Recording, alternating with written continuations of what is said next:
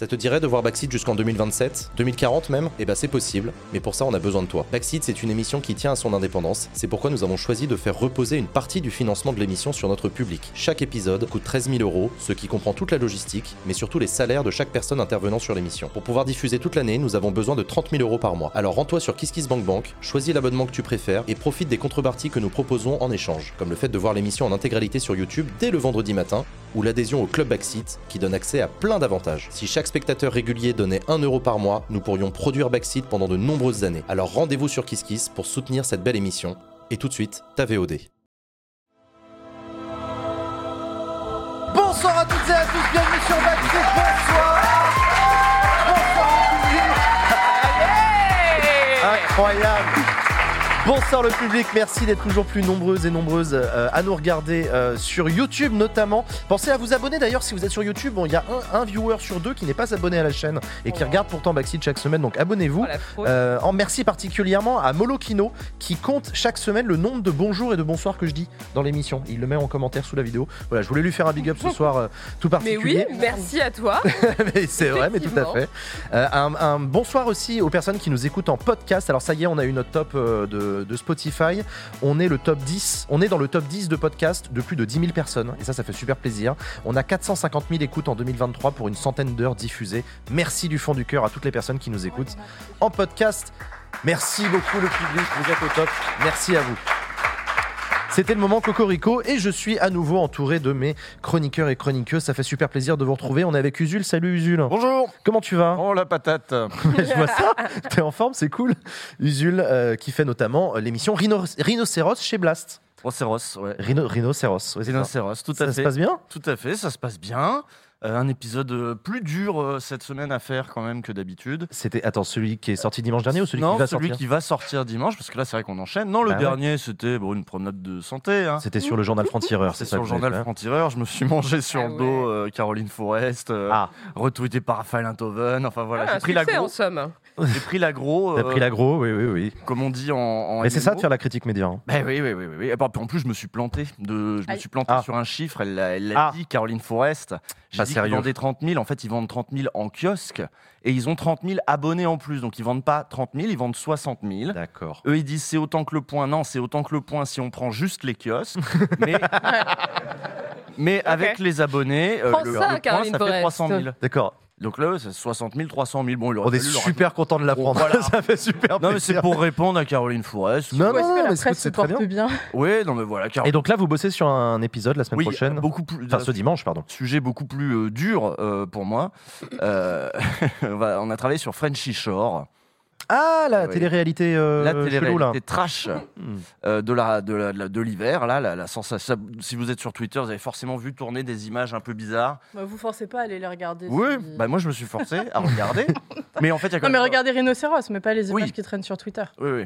Non, il y a quand même plein de trucs à dire sur la télé-réalité, son traitement dans les grands médias. Puis il faut quand même voir que la, la ministre de la Culture a réagi hein, sur Mm. euh, Frenchy Shore. Elle en a parlé euh, dans le Parisien qui interrogé. Donc bon, il y, y a pas mal de trucs à dire. Donc vous verrez ça dimanche. Ok, et ben écoute, on verra ça dimanche dans l'émission Rhinocéros. On est aussi avec Sacha. Salut Sacha. Hello, Comment tu vas? Ça va et toi? Je- Bah ouais, très bien. Écoute, c'est pas vrai du tout, mais Ça te va bien la moustache? Tu vas Ouais. la garder ou non, pas je ces vais pas la garder. jours? Je vais pas la garder. Non? C'est ça. On aura fait tout le mois de novembre. Ça aurait été rigolo pendant Ça- un mois, mais, euh, mais je vais arrêter. ça y C'est vrai que c'est Ouais, peut-être genre. Moi, j'imagine Edoui Plenel quand il était jeune, un peu comme ça. Non, tu penses Non Genre une tête à claque pas. comme ça? Non, plus sérieux quand même. Bah, plus brun, du coup, Oui, j'imagine. déjà, oui.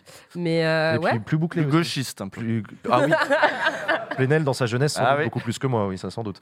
Ah, Euh, oui. Sacha, tu es journaliste sport chez euh, France, chez Radio Oui. France, chez France Télévisions, France chez, chez France Télévisions. Comment ça va? Est-ce que tout se passe bien? Euh, Écoute, tout se passe bien. euh, ça va. Juste, on m'a demandé si la casquette était une collaboration euh, commerciale. Ah. Non, je ne suis pas devenue influenceuse CGT. On m'a fait ce cadeau empoisonné pour mon anniversaire. On te l'a offert, c'est vrai, j'étais présent, je voilà. peux oui, certifier que c'est effectivement un cadeau. Exactement. Et euh, non, non, ça se passe bien. Écoute, euh, les jeux approchent avec leur lot de surprises. On va en parler. On va en parler. Oh oui. Sportivement, ça va être chouette, mais euh, Mm. sociétalement parlant, je, je suis un peu moins sûre, mais euh, on va voir. On verra, on verra ça et on en parlera bien évidemment, y compris d'ailleurs dès cette semaine, je crois, dans les sujets de la semaine. On est avec Léa aussi. Salut Léa. Bonsoir. Comment tu vas, Léa, It's back. fondatrice de Popol, qui revient d'un petit stage aux États-Unis? Ouais. Comment c'était? Le stage du wokisme. Raconte, raconte-nous en vrai. Euh, bah, J'en avais parlé vite fait avant de partir. En fait, Ouais. j'ai été invitée du gouvernement américain pendant euh, trois semaines euh, pour suivre un programme sur les violences sexuelles et sexistes. L'idée, c'était de nous présenter des acteurs, des actrices qui travaillent sur la prévention, sur la lutte contre les violences. Donc, Mhm. du coup, on a rencontré des flics. C'est- Pour moi, c'est un truc de ouf, je le dis. hein, euh, voilà. C'était peut-être certainement la première fois que je rencontrais. Mais en plus, c'était des vrais détectives comme dans la télé. Ah, Ah non, mais c'était un truc de ouf. Genre, ils avaient le badge. euh, Ouais, ils mangent des donuts et tout. Enfin, c'est vraiment, c'est un truc de malade. Et ils boivent sont là avec euh, leur toute la journée. euh, Ouais. Pardon? Ils boivent du café Ouais, toute des la journée. de café Voilà, comme ça voilà. toute la journée. Non, mais c'était assez intéressant. Et donc, du coup, on a rencontré aussi les assos, euh, des élus, Oui, des parce que jusque-là, c'est pas l'idée que je me fais du wokisme, euh, de- Non, c'est vrai, c'est vrai, c'est vrai. d'aller rencontrer des flics américains. non, oui, voilà, ouais, c'est vrai, c'est vrai. Non, non, c'était, c'était relativement woke, si, quand même, finalement. Peut-être que les flics, certains flics, je sais pas. Mmh. Not all cop. Non, non, je peux pas dire ça non plus, quoi. C'est chaud. Non, bref, c'était assez intéressant. On est allé dans cinq villes. On était à Washington, on était à Boston. Ensuite, on est allé dans le Midwest, dans le New Hampshire aussi. J'étais à une heure et demie de la tuerie de masse le soir où ça arrivait. C'était bonne ambiance. Mmh. Euh, c'était abominable. Et puis, j'ai eu des discussions du coup sur ben, les armes. Et tout le monde était là, ah non, mais le problème, c'est pas les armes, hein, c'est les gens qui portent les armes. Ah oui, d'accord, ils en sont encore là. Bah, certaines personnes, ouais, quand même. bonheur. Donc, euh, bref, c'était des, des discussions assez intéressantes. Et puis après, on est allé euh, dans le Missouri, à Saint-Louis. Et on a terminé par une étape dans le Kentucky, euh, à Louisville. Et j'étais un peu déçue parce que moi, je voulais aller euh, au KFC original, dans le premier KFC. J'avoue, tu vas dans le Kentucky, c'est le premier truc Bah que t'as ouais, de faire. de fou, tu vois. Bon, alors je suis allée dans un KFC, mais c'était pas le premier, donc j'étais un peu vénère. culturel. Triste. Donc voilà, et sinon, à part cette déception euh, dont j'aurais du mal à me remettre, c'était euh, c'était assez intéressant de voir comment les États-Unis, depuis 1994, en fait, mettent en place des moyens pour lutter contre les violences sexuelles et sexistes. Donc en gros, quand tu débarques là-bas, tu leur expliques qu'il y a encore des flics aujourd'hui qui sont qui sont euh, condamnés pour violences, qui potentiellement peuvent prendre des, des plaintes de personnes qui viennent déposer plainte pour des violences sexuelles et sexistes. Tu parles en Euh, France ou aux ils États-Unis regardent comme ça en France. Ouais. Ils te regardent comme ça en mode euh, what? Et quand tu leur expliques que notre ministre de l'Intérieur est accusé de viol aussi, là, ils tombent un peu de leur chaise. Mais d'ailleurs, ça se passe comment aux États-Unis? C'est les États ou c'est le, c'est les gouvernement États. C'est les fédéral États, c'est les essentiellement. États. Mais en fait, il y a eu une loi cadre en 1994 qui a impulsé énormément de changements. Et euh, il y a quand même, tu vois, par exemple, le, le département d'État et le département, non, pas de la justice, pardon, du coup, a un programme national, mais c'est Mm. vraiment les États au niveau local qui vont dé- décider, par exemple, de mettre en place des juridictions euh, spécialisées, qui vont décider de mettre en place aussi des unités spécialisées au sein de la police, etc. etc. Donc, euh, ouais, c'est plutôt. Mais c'était assez intéressant parce qu'on voit aussi euh, des, des thématiques euh, qui, euh, qui, qui sont finalement des thématiques qu'on voit euh, depuis un certain temps dans le monde académique, dans le monde universitaire, comme bah, l'abolition de la, de la prison, des choses comme ça. En France, t'en parles avec des magistrats, euh, ils se disent mais c'est c'est pas possible, ça n'existe pas. Ouais. Alors que là-bas, même des professionnels de la justice ont déjà euh, commencent déjà à réfléchir à, à- à ces débats, donc euh, c'était assez, euh, assez intéressant. Bah écoute, c'est très très chouette. En tout cas, on est très content de te retrouver Léa sur le plateau Ça fait super plaisir. Un tout petit point euh, rapidement avant de parler des sujets d'actu pour vous parler du financement de cette émission. Je vous rappelle que Backseat est rendu possible par vos dons et par nos partenaires. Euh, une émission, ça coûte 13 000 euros à réaliser et ça, ça sert les 13 000 euros, ça sert à payer le salaire des personnes qui réalisent et qui fabriquent cette émission euh, techniquement notamment, mais aussi éditorialement. Euh, les viewers, si vous n'êtes pas déjà allé sur KissKissBankBank, allez sur KissKissBankBank, retrouvez Backseat et vous aussi rejoignez-nous, faites un don mensuel. Vous êtes déjà plusieurs milliers à nous faire des dons euh, chaque mois pour nous permettre de continuer cette émission. Merci à vous. On s'est donné comme objectif d'avoir 30 000 euros par mois euh, pour se garantir d'avoir une émission euh, chaque semaine toute l'année. Et même pendant plusieurs années, n'hésitez pas euh, à vous offrir un soutien à Backseat, par exemple à l'occasion des fêtes de Noël. Ça peut être un très très beau cadeau que vous vous faites à vous-même. Merci euh, à vous, chers amis. Ça vous dit qu'on parle de politique? Ouais. Allez, c'est parti Ouais, pour les sujets de la semaine.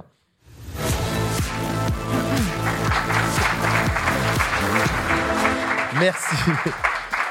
Merci le public. Euh, priorité au direct, on a appris aujourd'hui la mort d'Henry Kissinger.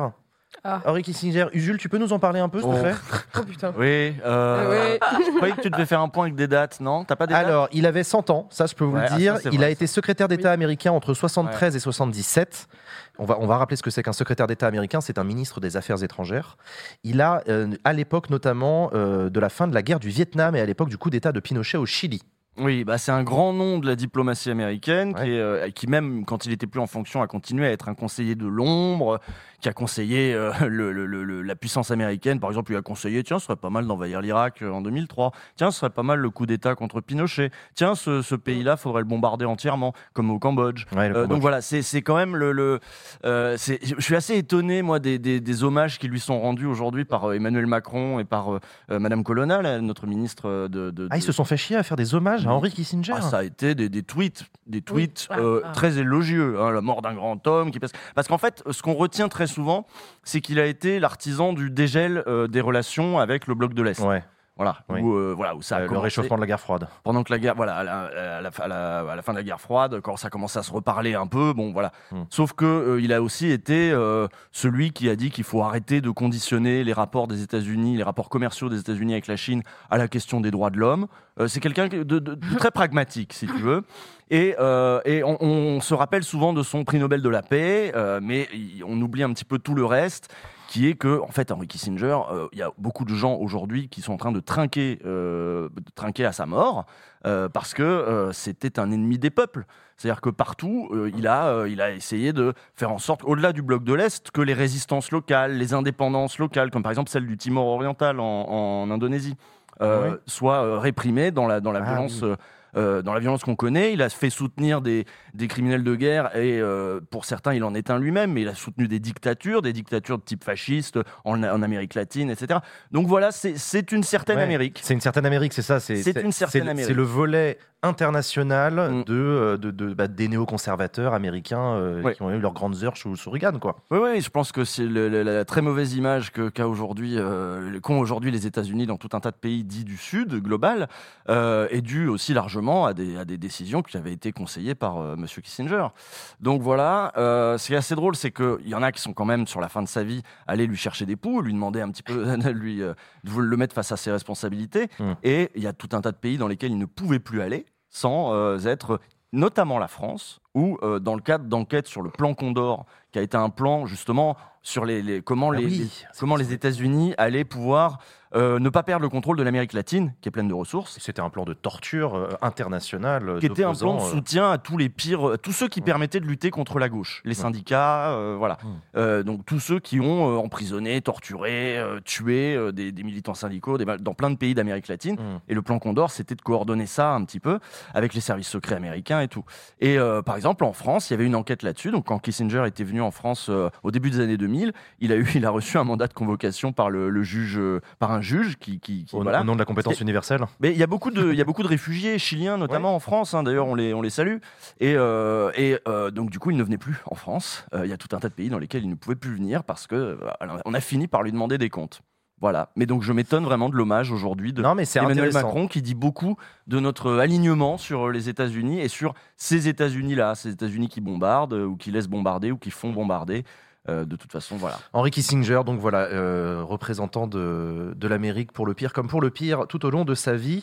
Euh, autre sujet d'actualité qu'on voulait aborder ensemble, Éric Dupont-Moretti oh, Dupont-Moretti a été acquitté. C'est pas facile à dire. Ouais. Euh, procès qui s'était ouvert le 6 novembre dernier. Rappelez-vous, c'était une première. euh, Un, un ministre en exercice convoqué et traduit devant la Cour de justice de la République. En plus, pas n'importe quel ministre, puisque c'est le ministre de la Justice en personne. Il était là pour. On lui, soupçon- on lui reprochait une prise illégale d'intérêt euh, quand il a ouvert des enquêtes administratives euh, visant quatre magistrats avec qui il avait eu des différends quand il était avocat. Le parquet avait, requis- avait, avait requis un an de prison avec sursis, ce qui était déjà assez léger comme, euh, comme Mm. réquisitoire. Euh, et ben finalement, euh, le jugement dit. Alors le jugement, il est chelou. Bah ouais. Le jugement, il est chelou parce qu'il dit il y a bien eu prise illégale d'intérêt. Il y a bien eu conflit d'intérêt. Il y a bien eu prise illégale d'intérêt. Mais il n'y a pas eu exprès. intentionnels. Il n'a pas fait exprès. Chaton. Il savait pas. Non, mais c'est Donc vrai. du coup, faute d'éléments intentionnels, la relaxe s'est appliquée. Donc il a été relaxé. Léa, Poilonné. qu'est-ce que t'en penses Pourquoi pas Non, je sais pas. Est-ce que, est-ce que du ça. coup, Éric Dupont-Moretti reprend son job de ministre de manière normale, Bah, classique, évidemment, puisque de toute façon, depuis euh, le début, on nous rappelle que ben, non mais il y a un truc, pardon, je, je recommence. Euh, Il y a un truc qui me fascine quand même dans ce gouvernement. Et pas le- c'est pas les premiers. Je pense que Sarko a un peu, euh, a un peu ouvert, euh, ouvert la, la brèche en quelque sorte. C'est finalement, la justice, c'est un peu quand ça nous arrange, tu vois. Genre, euh, alors, bien. bah, quand tu es accusé, il y a la présomption d'innocence. Attention, hein, grand valeur, Mm. grosse valeur, grande valeur de la justice à laquelle il ne faut absolument pas toucher. La présomption d'innocence, c'est super important, gna gna gna. Et quand finalement les juges décident de te condamner, on va dire ah non mais le pouvoir des juges, le gouvernement des juges, ça Oui, c'est pas oui, possible. Il y a quand même une phrase qui est assez hallucinante. les juges n'ont pas condamné. Oui, justement. Mais ce qui est, ce qui est assez intéressant, c'est de voir que les réactions, notamment dans le camp d'Emmanuel Macron et Dupont-Moretti, c'est Ah bah heureusement, le pouvoir du- des juges n'a pas pris le dessus. Et lui-même a dit, alors qu'en réalité, quand tu as fait, hein, tu vois, genre des toutes petites notions de, de droit constitutionnel et de démocratie, on te présente toujours trois pouvoirs l'exécutif, le judiciaire et le législatif. Lui a dit Il ne faut pas un pouvoir judiciaire, il faut une autorité judiciaire. Il ne faut en aucun cas que le pouvoir que l'autorité judiciaire devienne un pouvoir judiciaire. Donc ça en dit quand même long de la conception que ce gouvernement a de la justice. La question, l'expression au pouvoir des juges, c'est quelque chose qui revenait très très régulièrement dans la rhétorique de Nicolas Sarkozy. Enfin, rouges, et même. d'ailleurs, oui, bah, oui, en plus, ouais, allons-y, qu'à- qu'à Oui, ça a été pendant longtemps Rouge, une, une carrément. rengaine. Mais donc, du coup, moi, je trouve ça quand Ouais. même assez intéressant de voir comment les choses sont, euh, sont, enfin, sont, sont- une énorme hypocrisie par rapport à, à l'institution judiciaire de manière générale Après, de la, part de- d'exécutif. La Cour de justice de la République n'a pas été composée par le gouvernement. Il se trouve que c'est comme ça dans notre Constitution. Un, ministre en exercice euh, qui est traduit devant la justice ne peut être traduit que devant cette Cour de justice de la République, qui est composée de trois magistrats professionnels et de douze parlementaires. Et c'est ça, en fait, qu'on reproche le plus souvent à la Cour de justice de la République, c'est d'être la justice des copains. Euh, c'est des parlementaires qui jugent des ministres. Ah bah forcément, ils se connaissent quand même vachement mieux que l'autorité euh, judiciaire. Donc, c'est un peu le problème. D'ailleurs, qui est-ce qui voulait supprimer la Cour de justice de la République? C'est Emmanuel Macron. Emmanuel Macron. Bah oui, Emmanuel Macron lui-même en 2010, euh, de, de- de- 17. 2018, euh, moment de Benalla, c'est 2018, Emmanuel Macron proposait de supprimer la Cour de justice de la République. Parce que, en fait, à peu près tout le monde était d'accord pour la supprimer, cette Oui, Cour de parce justice de la République. Parce que tout le monde est d'accord pour dire que c'est de la Justice merde. d'ex- d'exception, effectivement. Ouais, c'est une justice d'exception, que ça marche pas, que les rares fois, alors déjà que c'est déjà ça a été créé tardivement, euh, les rares fois où ça a été où ça a rendu des condamnations, c'était des condamnations très faibles. Mm. Bah, C'était eux le responsable mais pas coupable, rendu son contaminé, ce genre de conneries. C'était la CJR qui disait ce genre de trucs. Euh, donc euh, la suppression de la CJR, ça devient, je pense, urgentissime. Non? Ouais, ouais.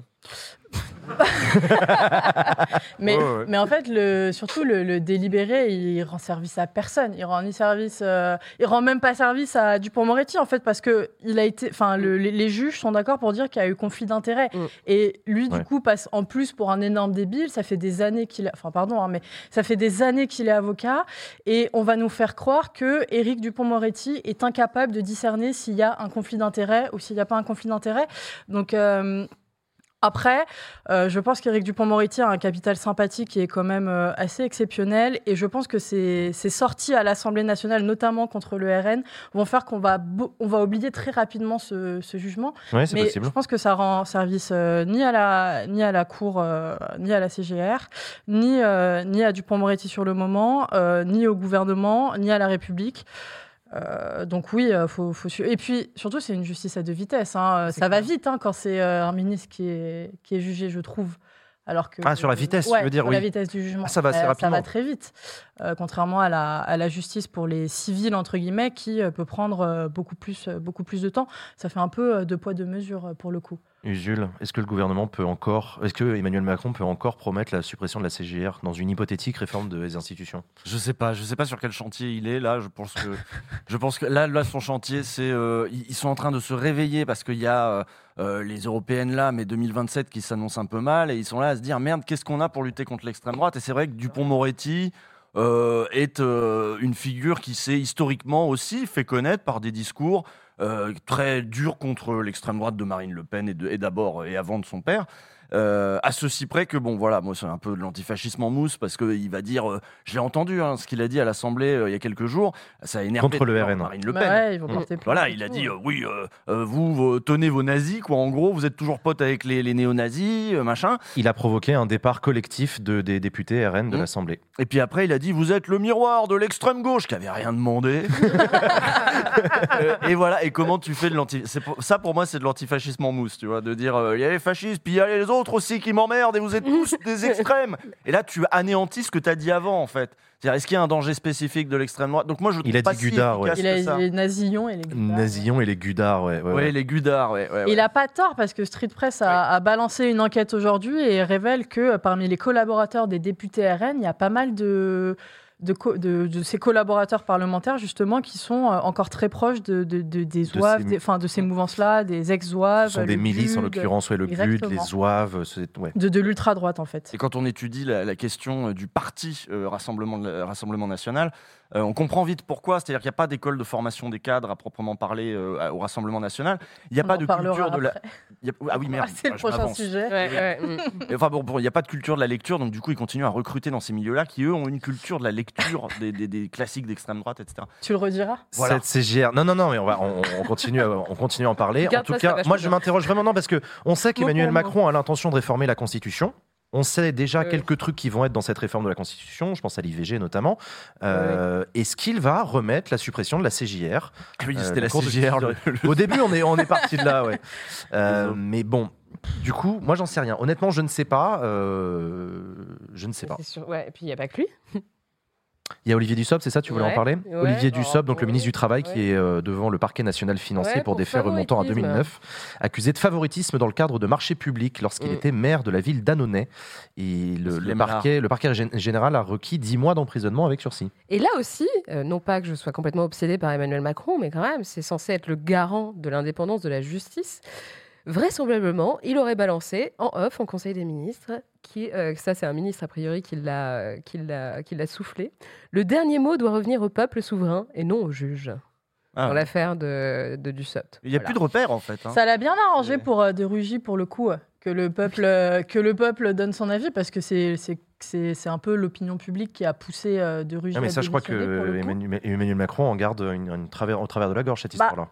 Justement, Emmanuel Macron déteste le tribunal populaire, euh, les réseaux sociaux. Ouais, euh, Et là, pourtant, il- on l'a pas vu, raton, on, on l'a pas vu lever le bouclier euh, pour De Rugy euh, sur l'affaire des homards. Euh, pour le Mhm. coup, il avait peut-être raison de pas le faire, mais euh, mais il y a un peu un deux poids deux mesures dans ce gouvernement. Pareil pour Alexis Collère qui, euh, je semble, il me semble, est un, un peu dans la sauce lui aussi. Ouais, un petit Qui peu. se, ouais. fait, euh, qui se fait extrêmement discret euh, sur, sur l'affaire dans laquelle il est. Marlène Schiappa a été euh, débarquée euh, suite à l'affaire du fonds Oui. Marianne. Mais bon, elle en faisait un peu trop. Elle- Il y avait un peu trop de. Il n'y avait pas que l'affaire du fonds Marianne à proprement parler. Il y avait d'autres. euh, Elle agaçait, quoi. Playboy, elle avait demandé à personne. Oui, oui, c'était un Ouais. électron libre. C'était un électron Ouais, libre. ouais, donc ils ont fait bon. En plus, il y a le fonds Marianne. Allez hop, ça dégage. Il y a, quelqu'un dans le chat qui demande quid de Damien Abad. Bah, Damien Abad, ça s'est fait par un remaniement. Oui, Il y a eu remaniement pour Damien Abad, donc il a même pas démissionné en fait. Oui, c'est vrai. Non, il n'a Ouais, pas, déposé sa démission et euh, je me souviens plus. Mais je sais pas aussi, c'était dans le cadre d'un remaniement. C'est des remaniements, ouais. Mm. Oh, c'est souvent ce qui se fait. hein, Enfin, en tout cas, c'est un peu l'usage dans ce gouvernement. Il demande rarement à un ministre de démissionner ou une ministre de démissionner en plein. euh, en plein euh, En plein Enfin, scandale. En plein scandale. Hmm. Moi, j'ai hâte de. Pour montrer que finalement, c'est eux qui décident, quoi. C'est eux qui ont le dernier mot. Et, euh, et Mais l'idée de- la, gar- la barre, quoi. L'idée d'Emmanuel Macron qui critique euh, la Cour de justice de la République ou qui critique ces juges, ces petits juges là qui ont trop de pouvoir, etc. C'est quelque chose qu'on a beaucoup entendu dans la bouche de Nicolas Sarkozy aussi, qu'on a retrouvé dans la bouche de, de, de l'invité de Baxit la dernière fois, qui est un ancien collaborateur Olivier Marlex. Euh, Olivier Marlex, merci beaucoup Usul, euh, qui effectivement disait lui aussi, il y en a marre de ces instances, y compris internationales, qui prennent des décisions par-dessus euh, les souverains. C'est le Parlement qui est souverain. Quand le Parlement il vote un truc, il faut pas qu'il y ait une assemblée de je sais pas quoi qui vienne lui dire qu'il a, par- a tort. Il y a ni raison ni tort. C'est comme ça, c'est la décision souveraine. Ouais, c'est comme s'il y avait le gouvernement avec un 49-3, ce serait ouf, quoi. Oui, c'est ça, c'est, c'est insupportable. N'importe quoi. Mais, mais euh, je pense que Léa, tu as, pointé le, le bon truc tout à l'heure. C'est-à-dire que l'équilibre des pouvoirs, les check and balances, comme on dit, euh, c'est en effet la justice doit pouvoir euh, être un recours contre le politique quand ce politique fait C'est n'importe n'importe quoi. quoi. C'est tout toute l'idée du Conseil d'État, mais euh, c'est valable aussi. euh, Ouais, pour voilà. le Conseil constite, c'est valable pour Mais- euh, la cour de casse. enfin, ouais, hein. Mais donc, euh, ça demande. Donc, le- oui, la justice doit être un pouvoir. Un, un exécutif qui ne voudrait plus de contre-pouvoir. Bah, c'est ce à quoi on a l'impression de- d'assister là un petit peu, parce que euh, les discours d'extrême droite euh, vont en plus, euh, eux, vont parler carrément de la Cour européenne des droits de l'homme dont on devrait sortir. Je me demande combien de Mm. temps il va falloir avant que les macronistes aussi commencent à parler de ça Euh, notamment, je sais pas, Darmanin pourrait dire. La cou- Alors, Ma- Darmanin, euh, déjà, il dit je désobéis. Je trouve que c'est un petit peu du même ordre. hein. On, est, on reste dans la problématique euh, quel rapport du politique avec la justice? Darmanin dit on peut désobéir euh, si la Cour européenne des droits de l'homme dit qu'on traite mal, je sais pas, la- les, les- les mineurs isolés, Ouais. les, sans-papiers, les machins. Lui, il dit on s'en fout, on désobéit, j'assume, pour protéger les Français. Donc voilà, ils ont un rapport assez décomplexé euh, les mineurs, quoi. à, la, à la justice, au pouvoir judiciaire, quel qu'il soit, en fait. Non, c'est clair, mais totalement. Mais d'ailleurs, C'est la pente autoritaire. ça. Là, en ce moment, on est quand même dans une séquence assez particulière parce qu'il faut rappeler que Sarkozy est quand même jugé en appel sur Big Malion. Et c'est Oui, alors lui aussi est devant la euh, justice, C'est euh, oui. Mm. super chaud, quoi. Enfin, c'est la- c'est la, si je dis pas de bêtises, c'est la première fois qu'un président de la République va en appel. Sur- Oui. Là, il a été condamné à du ferme hein, en première instance. Euh, oui. Oui, dans cette affaire-là, je crois qu'il y a eu les prix du ferme, ouais. Donc on a ça, sachant que euh, si je ne dis pas de, de bêtises, euh, l'affaire de la prise illégale d'intérêt de euh, Dupont-Moretti concernait notamment un dossier où Sarkozy était impliqué sur les Il fadettes. apparaissait dans, oui, dans les, les- les fadettes, les Sur les fadettes. Mm. Donc il y a ça. Et, euh, et puis il y a le retour de Cahuzac, qui a été, qui a défendu par euh, Dupont-Moretti, par ailleurs. C'était son fou, avocat. ça. Ah, c'était l'avocat Eh de, ouais. de Jérôme Ah Cahuzac bah, les meilleurs. hein. Bah, les, mais des très bons clients, qu'est-ce que je te dise. Mais euh, oui, Bah, Jérôme Cahuzac qui essaye de revenir, euh, je sais pas exactement à quoi il essaye de revenir, euh, ou vers quoi, est-ce qu'il... Oh, les municipales. ouais, c'est ça, municipal, c'est ça, il scrute un, un mandat dans une ville, je sais pas laquelle, mais ok. Bon. Ah ouais, avec quelle étiquette? Pff, Tu trouveras euh, à ce moment-là. hein. Comme un seul homme? Il pourrait Je sais très pas. bien. euh, oh, il est- j'ai- c'est c'est un peu comme Valls. Partira Ah bien. ouais. C'est des, c'est des gens qui, Non mais là, iraient- c'était vraiment inattendu, quoi. de, qui reviennent? Mais oui. Oui, non, je suis d'accord. Que le discours, euh, le discours, est- il est. Moi, j'ai même pas voulu. Qu'est-ce qu'il a dit, qu'est-ce qu'il a dit Cahuzac Bah, bah, le discours, c'est un peu. euh, alors, j'ai payé ma dette à la société, euh, donc j'ai le droit d'être euh, réhabilité. Ce qui, euh, alors, c'est- après, c'est mon avis. Ce qui, dans le cadre de la société euh, civile, est euh, tout à fait euh, OK. On Mm. a le droit à la réhabilitation dans la société civile après même avoir purgé une hein. peine, euh, n'importe quelle, n'importe quelle qu'elle soit. Je pense que dans la vie politique, euh, pour le coup, euh, ça, c'est un peu plus questionnable, et c'est Mm. même euh, carrément questionnable. C'est un débat un peu philosophique, mais est-ce qu'on a envie de faire confiance à des gens qui ont menti pendant quatre mois euh, et qui nous ont dit qu'il n'y avait pas de compte en Suisse qui- Enfin bon, bref. Mm. Je vois ce que tu veux dire. C'est un débat Ouais. très philosophique. Et autant. euh, moi, j'ai pas d'avis tranché sur le fait euh, est-ce que quelqu'un, est-ce qu'un ministre mis en cause doit démissionner? Parce que, désolé, moi, je crois beaucoup à la présomption d'innocence pour le coup, et je pense qu'elle doit s'appliquer à tout le monde. En revanche, pour euh, pour quelqu'un qui a été, pour un ministre ou une personnalité politique euh, qui a été condamné et qui a eu et qui a un mandat, euh, tolérance zéro pour le coup. Mais c'est surtout qu'il a été condamné pour fraude fiscale alors qu'il était ministre du budget, quoi. Ouais, ouais, c'est ça. Je veux dire, à un a- moment donné, c'est pas, il a, il a pas volé trois bananes, quoi, tu vois. Enfin, euh, Le parti, le parti communiste, Fabien Roussel, essaie de pousser l'idée euh, de- d'inégibilité, euh, qu'on ne puisse plus se présenter voilà, quand on a été condamné. Euh, je trouve que c'est une idée qui est C'est une bonne idée. assez dangereuse, euh, Ah non à mon sens. Mais Ah oui, bon? Bah, bien sûr. Ah. Bah, n'importe Ah oui, si, je vois ce que tu veux dire. n'importe quel militant climat peut être condamné Ah oui, pour oui, n'importe oui. quoi. Ah, Euh, non, non, si. ah dans ce sens-là. Ou alors, faut vraiment dire un, un certain nombre de, de, de, de, de- de délits particuliers. bah, qui sont liés à l'exercice des fonctions, Oui. typiquement, un minimum Oui. de cohérence, quoi, Oui. tu vois, genre, euh. Ouais, mais, mais là aussi, je vois ce que veut dire Usul. Euh, attention En fait, à ne pas donner trop. ouverte, fa- euh, mais oui, c'est ça. fenêtres. Ouais, ouais, ouais. Et ça peut devenir assez facilement un outil pour dégager des opposants politiques. Ouais. Un peu trop facilement. Euh, Le pouvoir des juges, on y est.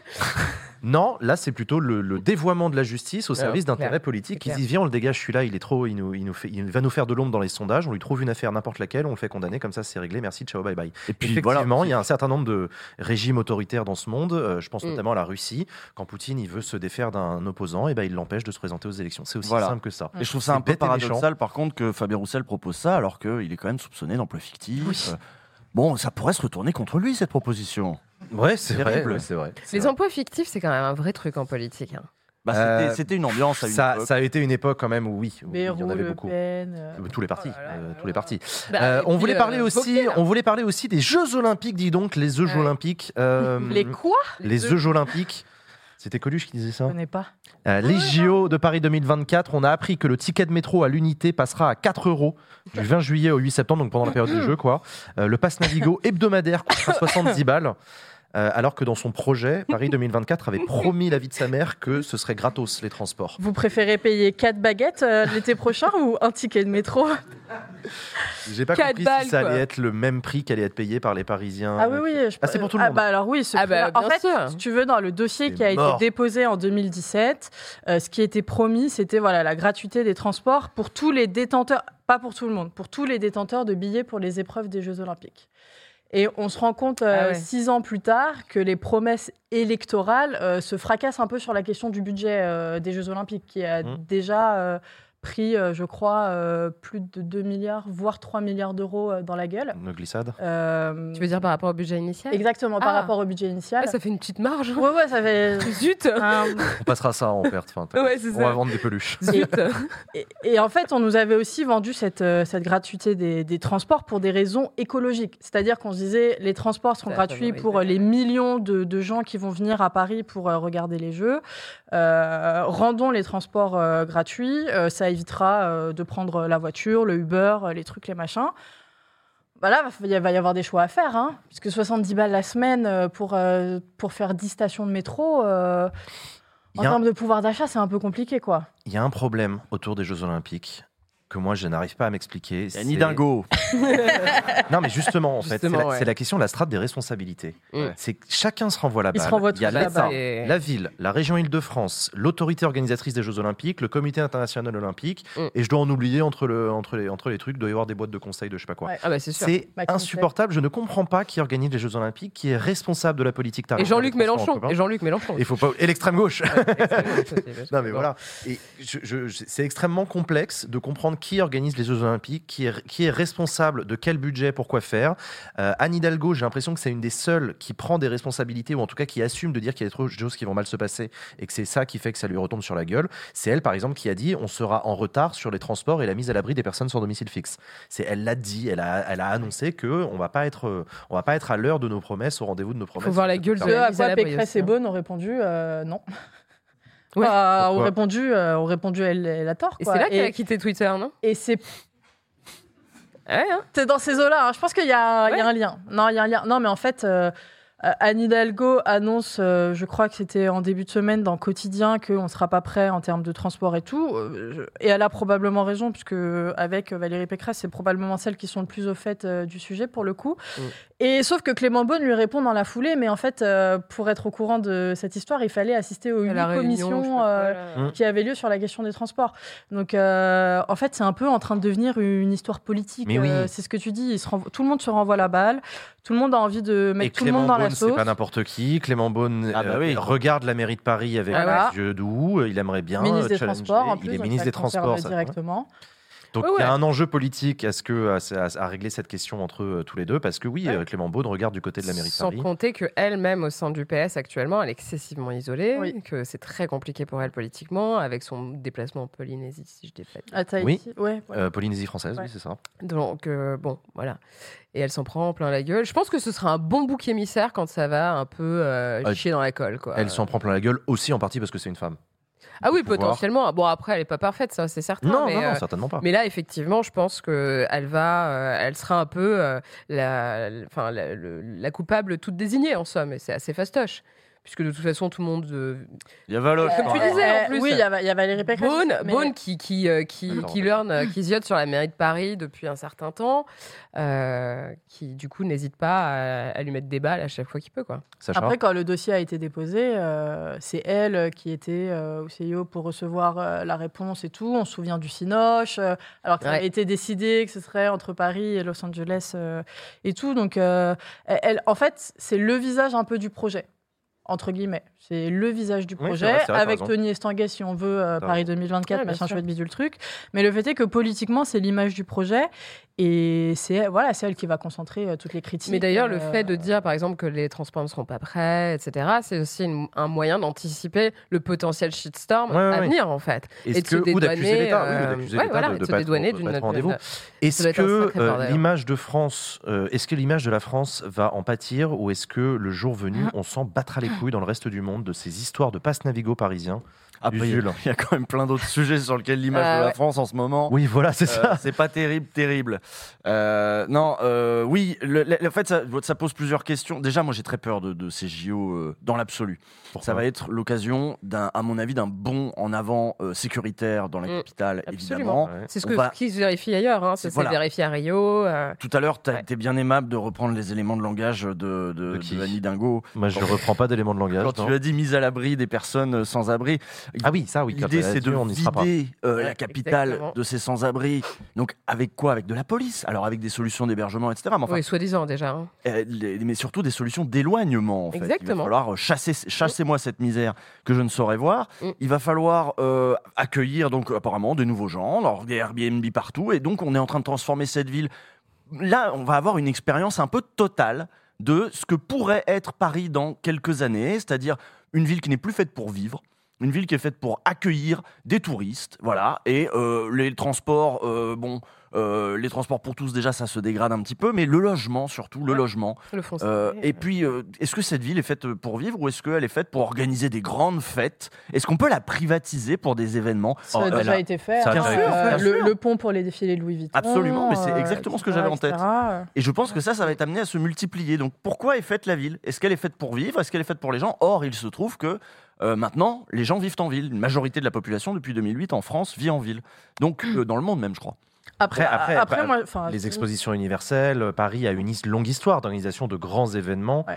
Euh, Oui, sauf qu'à un moment donné, tu vois, enfin, il y a aussi euh, tout le problème de euh, est-ce qu'on est-ce qu'on soutient ou pas ces événements?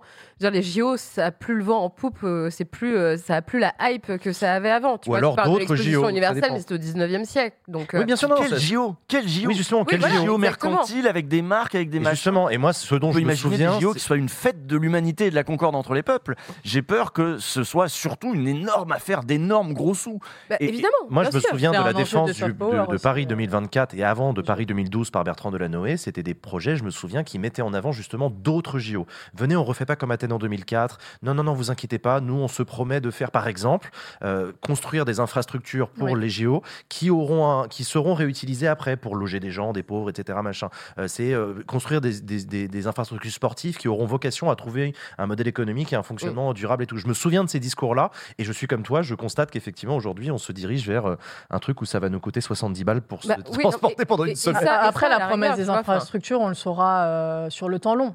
Et, et- Euh, je veux dire. et on euh, fera le bilan économique de cette, euh, de Oui, cette situation sera que d'autres villes qui ont déjà organisé des JO Ouais. Ont déjà fait. C'est-à-dire qu'il y a des, des moyens publics énormes qui sont investis. Mm. Et parfois, tu parlais de ces grandes infrastructures qui sont faites pour rester Mm. et pour être encore là après. Certaines ont été depuis laissées à l'abandon euh, dans d'autres villes dans lesquelles ça s'est passé. Justement, et là, il Et- promettait de pas le faire. Mais bon. Ouais, bah bon. tout ça. Non, non, mais on verra. Et en fait, tous ces moyens qui sont euh, communs, qui sont publics, euh, qui sont investis pour que quelques entreprises fassent énormément de profit, Mm. ou même beaucoup d'entreprises fassent énormément de profit lors de ce moment-là, c'est en, en quelque sorte, on est en train de sponsoriser une grande fête où les capitalistes vont s'éclater et faire un pognon de dingue avec, des, euh, avec notre argent public aussi. Sans compter le Et coût Donc on fera le bilan à la Et fin. avec des sportifs qui, eux, galèrent. Et avec tu sportifs qui euh. eux, galèrent. Et, et juste en termes de répartition du budget, euh, les chiffres, c'est un quart financé par le public et trois quarts du budget total des Jeux Olympiques financé par euh, le privé, donc les grosses entreprises qui sponsorisent, euh, etc. etc.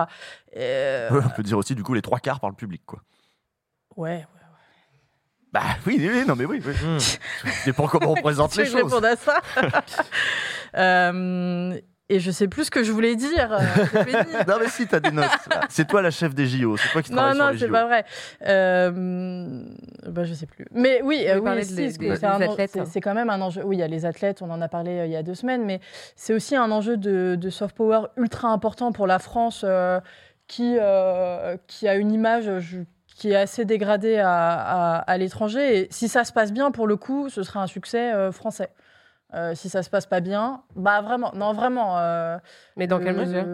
Bah, ce sera un succès économique, ce sera un succès d'image, et, et pas uniquement euh, en termes, voilà, si ça se passe Ouais, bien, et pas uniquement en termes de euh, sportifs. Mais quand on voit l'affaire des punaises de lit il y a quelques semaines et les répercussions que ça a eu à l'étranger, Ouais, euh, je pense que le moindre pet, le, le moindre truc, ça va être un, un carnage pas possible. Les grèves. Il y a Est-ce qu'il y aura Ah des ouais, ah, alors ils sont en train de discuter pour qu'il y ait des, des trêves euh, de grève euh, pendant les. Ah bah va falloir Jeux, donner là. des trucs alors. Hein. Ah ouais, ouais, Va ouais. falloir donner des trucs. Là, ça donne du travailleurs. pouvoir de négociation. Il n'y aura pas de manif, hein, par contre, ça je vous préviens. Ouais. Euh, et surtout, on, va avoir les Jeux en 2030, les Jeux d'hiver en 2030. Donc, euh, on est obligé de réussir ces Jeux-là pour euh, que le. Jeux d'hiver un CIO, peu par défaut de ce que j'ai compris, non? Et bah, on était les seuls candidats. ouais. Ouais, ouais, ouais. Donc on est voilà, le seul endroit où il y aura encore de la neige euh, en 2030. C'est Ouais. pour ça. Non, mais il y a aussi le- le- Euh, la question de l'opinion publique par rapport à, à, à ces JO, à la tenue de ces JO. Je veux dire, globalement, je suis pas sûre que. euh, déjà, les Parisiennes et les Parisiens, j'ai l'impression qu'ils sont Oui. déjà mais ras le en bol. province, on s'en branle. hein. Alors, déjà, ouais, c'est ça. alors en province, On les vous gens s'en regarde tapent. en mode. À ouais, Paris, les gens sont en PLS. Mais il n'y aura pas de Euh, Parisiens à Paris euh, Voilà. euh, Ah, donc cet ils vont été, venir hein, à part nous, en les plus. journalistes. euh, Ouais, tu pourras m'héberger. Ah, moi, j'ai prévu d'aller à Lyon. hein. Oh là là. Je Euh, le dire. On continue les sujets d'actualité. On voulait en parler. Un front d'extrême droite aux élections européennes serait en train de se constituer. Une réunion de l'extrême droite a eu lieu à Florence euh, dimanche avec Salvini, Wilders et Bardella, alors que Wilders a remporté les élections législatives aux Pays-Bas la semaine dernière. Oui, ça, ça n'a pas encore eu lieu. Ouais, Ça va avoir lieu, exactement, une partie de l'extrême droite européenne seulement, puisqu'il y, aura, puisqu'il y a une autre alliance euh, autour de Mélanie, du, P- du PIS, euh, qui pourrait être rejoint par Reconquête en France. Léa, les fachos commencent à peser sérieusement à Bruxelles. En fait, ça fait déjà un petit moment que les fachos pèsent à Bruxelles, euh, dans le sens où on a quand même une présidente du Parlement européen qui est une conservatrice, qui est bon, pas loin d'être euh, cataloguée euh, facho. Je peux dire ça sans risquer un truc là?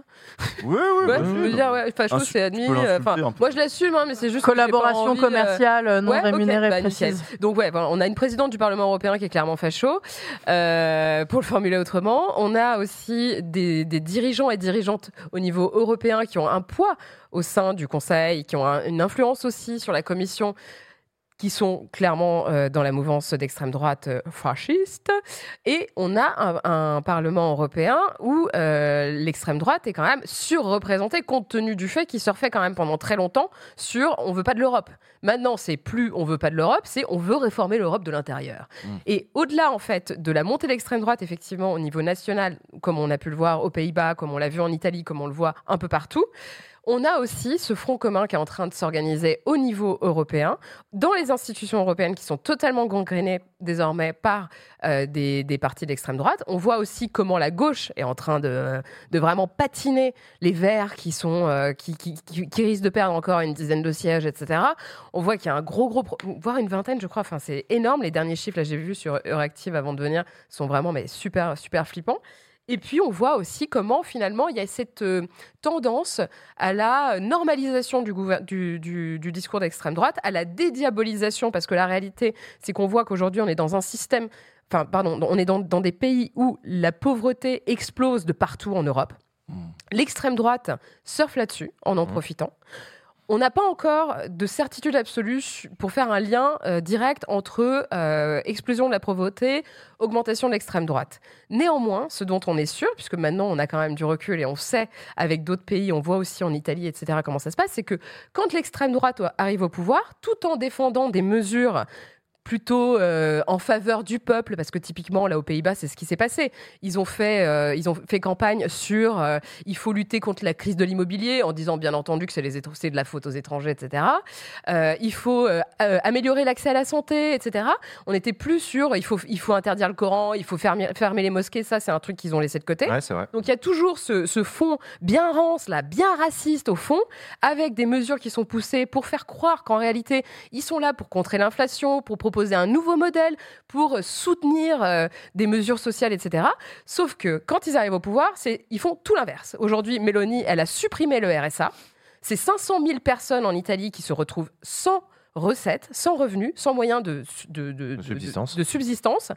Quand on voit aussi le, le- comment dire la, la jambe sociale qui est quand même très très euh, faible euh, du RN en France, qui a quand même beaucoup de mal à dire ah non non non faut pas euh, faut pas euh, conditionner le RSA. On les a pas vus trop monter au créneau, hein, si Non, non, pour non, dire. le- le- leur à condition sociale, que ce soit ouais. pour, euh, pour des meufs qui veuillent bien rester à la maison, ça, pourquoi pas, pour s'occuper des enfants, d'accord. Et, euh, et aussi le fait que bah, le, le Rassemblement national, typiquement, a voté contre l'augmentation du SMIC. Donc voilà, on est, euh, on est face euh, à des, des, des, des- Ils des ont stratégies proposé leur version. des stratégies qui se normalisent, qui sont finalement pensées au niveau qui dépassent en fait le, le simple niveau, niveau national et qui sont vraiment euh, très inquiétantes. Et je pense qu'il il faut que nous, on, on rappelle sans cesse que l'extrême droite n'est pas là pour soutenir les plus pauvres, que la réalité, c'est que quand l'extrême droite arrive au pouvoir, la première des choses qu'elle fait, c'est supprimer les droits. Et la majeure partie des personnes qui, qui sont les premières affectées par ça, ce sont des personnes qui sont en situation d'extrême pauvreté. Je vais complètement développer ce que vient de dire Léa. avec- Ah bon, En mieux, s'il te plaît. Euh, non, non, bon, parce que je suis complètement d'accord avec ça. C'est-à-dire qu'en gros, les politiques qui ont été menées ces 30, euh, 40 dernières années en France, euh, à savoir la politique pour l'emploi. Et Ouais. comment on crée de l'emploi En allégeant euh, les charges pour les entreprises, en assouplissant tout un tas de normes, etc. euh, en permettant, en gros, de transformer notre modèle social pour le mettre au service des entreprises. Donc, ça, ça, ça a des conséquences, tous ces allègements de charges, tous ces cadeaux, toutes ces niches fiscales, tous ces allègements d'impôts. Les conséquences, c'est qu'on a des services, su- euh, des services publics qui ont été asphyxiés.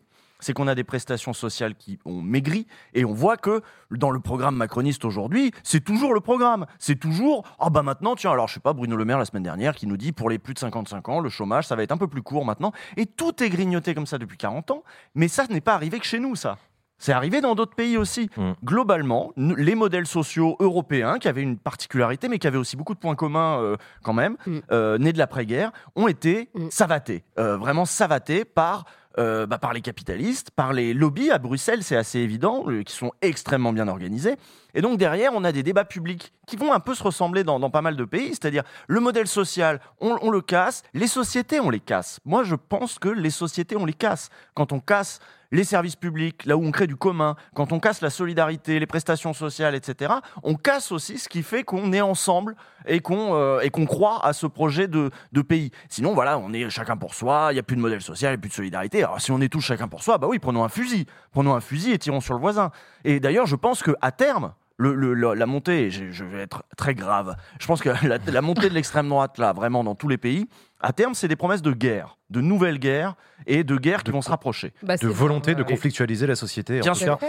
Euh, et, et- et je termine en disant que, en effet, comme tu l'as dit, les- les- les- l'extrême droite, une fois au pouvoir, ne change rien à ce, à ce modèle social. Non. Il y a des promesses, évidemment, mais on sait que, euh, en fait, le, projet de l'extrême droite, c'est la domination. hein. c'est maintenir, maintenir l'édifice de la domination so- de politique et la domination sociale, des classes sociales telles qu'elles sont, et de maintenir les pauvres dans la pauvreté, de maintenir les riches dans la richesse, et que pour l'instant, le système le fait très bien. Pourquoi il changerait ce système? On sait que euh, l'extrême droite n'est pas moins que les autres dans la main des lobbies.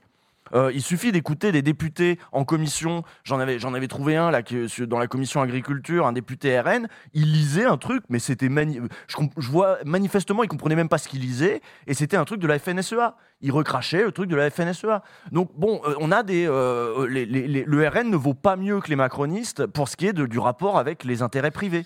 on va... Donc, ils vont continuer à casser la société, sauf qu'eux, ils en tirent un avantage derrière. Mm. Si on ne peut pas parler d'économie, eh ben euh, voilà, euh, parlons des, par- faut- disons des trucs racistes, et ça, ça va prendre toute la place dans les médias. Et je vous parle même pas des médias. Enfin bon, j'arrête là. En termes de stratégie, euh, en termes de stratégie, en tout cas, il y a un truc qui moi m'intéresse, c'est que euh, j'ai fortement l'impression que le Rassemblement national commence à essayer de draguer l'électorat du- des Républicains, l'électorat traditionnel, bourgeois, euh, pro-business, Oui. etc. On a, on a une répartition des rôles entre Marine Le Pen qui continue à s'adresser aux classes populaires et Jordan Bardella qui lui commence à assumer de plus en plus son rôle de port de la cravate, euh, aller à des Ouais. cocktails, machin. Je suis convaincu qu'on va le voir à Roland Garros, par exemple. Tu sais, dans ces genres de, Mmh, je prends Roland Garros comme espèce de, de, de cénacle absolu de cette Oui, petite oui, oui, bourgeoisie euh, conservatrice, Oui, libérale, L'université d'été du Medef. Oui, l'université du Medef, tu vois, il va se faire inviter, il va participer, il va Ah dialoguer, etc. À mon avis, euh, on, on- on a, on, a, on, on est, en- on est en train d'avoir une, une extrême droite qui grappille l'électorat traditionnel de la droite, Mm. avec des électeurs qui jusqu'à présent n'avaient jamais voté à l'extrême droite, mais là qui pourraient tenter de se dire, dis donc, ils m'ont l'air sérieux. Mmh. Avant, ils faisaient un peu le, le- le- le grand-père surtout, hein, ils faisaient vraiment euh, n'importe quoi, mais là, ils m'ont l'air quand même un peu sérieux, euh, beau costume, belle cravate, euh, discours économique. Ça veut dire ce que ça veut dire, mais discours économique, en tout cas, ils ont l'air de toucher leur, euh, leur bille. euh, Et pour moi, qui vis dans les assurances ou dans la banque, euh, ça commence à me rassurer. Pourquoi pas aller voter pour eux? Mais c'est exactement ce qui s'est passé aux Pays-Bas, en fait.